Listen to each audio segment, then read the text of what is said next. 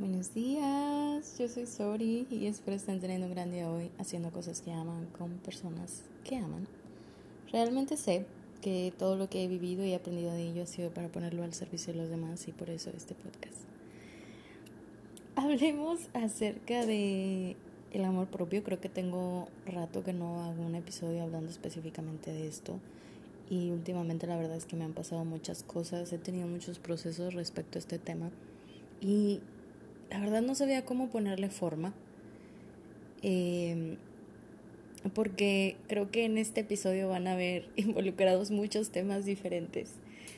Pero bueno, espero lo gocen un montón y me cuenten cómo se sintieron al escucharlo. Eh, me pueden seguir en mis redes sociales como Soraya Navarro en TikTok y en Instagram. Eh, ok.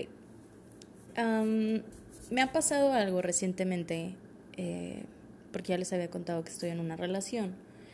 Y estar en una relación pues sana implica mucho trabajo interno, ¿saben? Mucho, mucho trabajo interno, mucho compromiso eh, y demás que la vez pasada hablaba con un amigo y decía yo como, claro, o sea, está sacando muchas cosas de mí que yo no sabía que tenía y demás, como también cosas buenas como cosas malas, pero le decía a mi amigo, o sea, el Adrián lo vale, 100%. Eh, y una de las cosas que ha sacado en mí últimamente esta relación es, o más bien algo que he entendido estando en relación, es que el amor a veces también es proteger al otro de tu peor versión. Y esto nos lleva a un dicho que dice que la confianza da asco. y sí, totalmente totalmente la confianza de asco. Cuando, y, a qué se refiere esto? Se refiere a que cuando tú ya le tienes mucha confianza a alguien o cuando tú tienes a alguien que ya es muy cercano a ti, te da ciertos lujos, los cuales para mí personalmente son eh, mala educación emocional y, y pues no, ¿verdad? Pero te da ciertos lujos de repente inconscientemente de hacer ciertas cosas que no harías si no le tuvieras tanta confianza a esa persona. Como hablarle de cierta forma, tratarla de cierta forma, decir cierto, cierto tipo de comentarios que a lo mejor son innecesarios o hirientes, dar tu opinión de más, como que, sabes, cuando llega ese punto donde ya le tienes mucha confianza a alguien, literalmente te empiezas a confiar de que tienes a esa persona y de que esa persona va a estar ahí y de que no importa qué tan cruel, qué tan rudo, qué tan grosero, qué tan feo te enojes, esa persona va a seguir estando. Y no, la realidad es que no, la realidad es que las personas tienen la libertad de elegir siempre diferente. Y um, un ejemplo muy claro son nuestros hijos. Eh, yo procuro siempre tener esta frase en mi mente constantemente cuando estoy pasando por algún mal momento con mi hijo Evan, porque me repito constantemente como la confianza de asco, la confianza de asco, la confianza de asco, porque nuestros hijos, en el caso de nuestros hijos, ellos no tienen otra opción, ¿sabes? O sea, si ellos pudieran recoger sus cosas e irse, cuando tú estás pasándote de lanza con ellos, pues muy probablemente lo harían, pero no pueden. Ellos dependen de ti.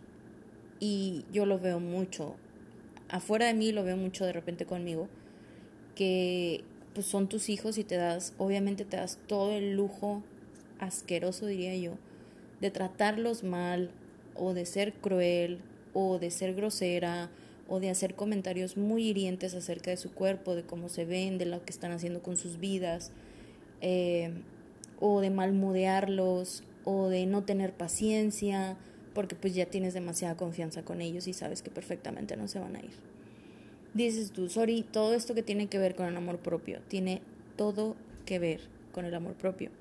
Y yo no lo había entendido tal cual, yo pues estaba como viendo solamente hacia afuera, ¿sabes? Todo este tiempo. Y estaba como, es que si tú haces tal cosa, entonces yo voy a reaccionar. Y es que si tú haces tal cosa, entonces como no quieres que yo grite o como no quieres que yo me enoje o como no quieres que yo esté triste. ¿Sabes? Y como que le estaba dando toda esta carga a mi persona o a las personas en general, cuando, cuando no, es como, oye, regresa vuelve a ti, enfócate, ¿sabes? Put yourself together. De que, bitch, arréglatelas. Porque muchas de las veces los problemas que proyectamos afuera son problemas y pedos internos que uno no está sabiendo controlar em, y que no está sabiendo poner en su lugar en uno mismo. Y em, volvemos a esto. Hace días vi un post de em, Luis Hay, que ustedes saben que yo amo a Luis Hay, me encanta, eh, me encanta, me encanta toda la, la información que hay acerca de ella. Y ella decía algo que a mí me sacó mucho de pedo porque dije yo como claro es totalmente cierto. Ella decía, eh, lo que damos recibimos, así que no queremos dar cosas malas. Lo que creemos de nosotros mismos se vuelve una realidad. Necesitamos amarnos a nosotros mismos porque cuando amamos y apreciamos el ser tan maravilloso que somos, no podemos dañarnos y no podemos dañar a los demás. Y es por eso que esto, este tema, vuelve de nuevo a nosotros, al amor propio. Em, siempre, siempre, siempre lo de afuera va a ser una proyección de lo de adentro. Si yo estoy viendo algo feo en alguien, es porque existe algo en mí que se mueve, ¿sabes? Que toca al ver eso feo en alguien, como si me está haciendo enojar a alguien, es que nadie te hace enojar, ¿sabes? Tú te enojas, Tú decides enojarte. ¿Por qué? Porque está presionando algún botón en ti. Y uno tiene que ser bien sabio y tener mucho contacto consigo mismo para discernir, a ver, esto que está presionando esta persona realmente es válido, realmente está siendo injusto para mí, realmente es este el que presiona este botón rojo está cuidándome a mí misma de algo con lo que yo tengo que tener precaución o solamente está presionando un botón mío rojo que yo no he trabajado en mí que nada tiene que ver con la otra persona, que soy yo, eh, la persona que no está sabiendo verlo o solucionarlo.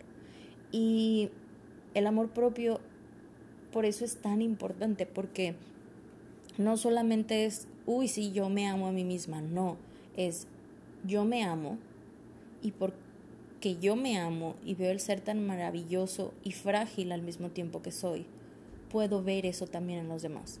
Puedo ver que Tú, mi amor, eres frágil y tienes sentimientos y tienes emociones y eres este ser humano y puedo ver que tu hijo tienes eh, o sea, eres esta persona tan maravillosa eh, sin importar las circunstancias en las que estemos y puedo verte con ojos de amor porque yo me veo con ojos de amor, entonces puedo tratarte con amor y puedo tratarte con dulzura y puedo verte con ternura y puedo eh, ver tu capacidad y, y sabes, puedo ver que te esfuerzas porque todo eso viene de que pues yo misma veo eso en mí.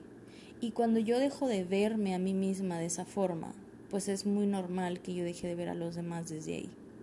Y los empiece a ver desde un lugar, no sé, de juicio, de crítica, de estar a la defensiva, de reclamar cosas, de decir, pero es que tú no me estás dando, cuando en realidad la que nos está dando soy yo. Em, y demás. Entonces, creo que esto es una de las cosas más importantes por las cuales uno tiene que trabajar en su amor propio para poder tener relaciones más sanas, para poder tener relaciones más conscientes, para poder tener relaciones que vayan desde el genuino amor y la consideración a otros y que se nos quite esta idea de que la confianza da asco, porque yo puedo tener mucha confianza en alguien, pero si yo estoy alimentando esta relación desde mi amor propio y desde el amor que te tengo a ti, no tendría por qué dar asco a la confianza, ¿sabes? La confianza tendría que llevarnos a un lugar de vulnerabilidad, a un lugar seguro, a un lugar donde eh, cada vez nos sentimos mejor tú y yo al compartirnos y demás, no desde un lugar. Y es que este es el, esta es la cosa, ¿ok? Lo que uno hace en privado se nota en público. La relación que yo tengo en privado conmigo misma se nota.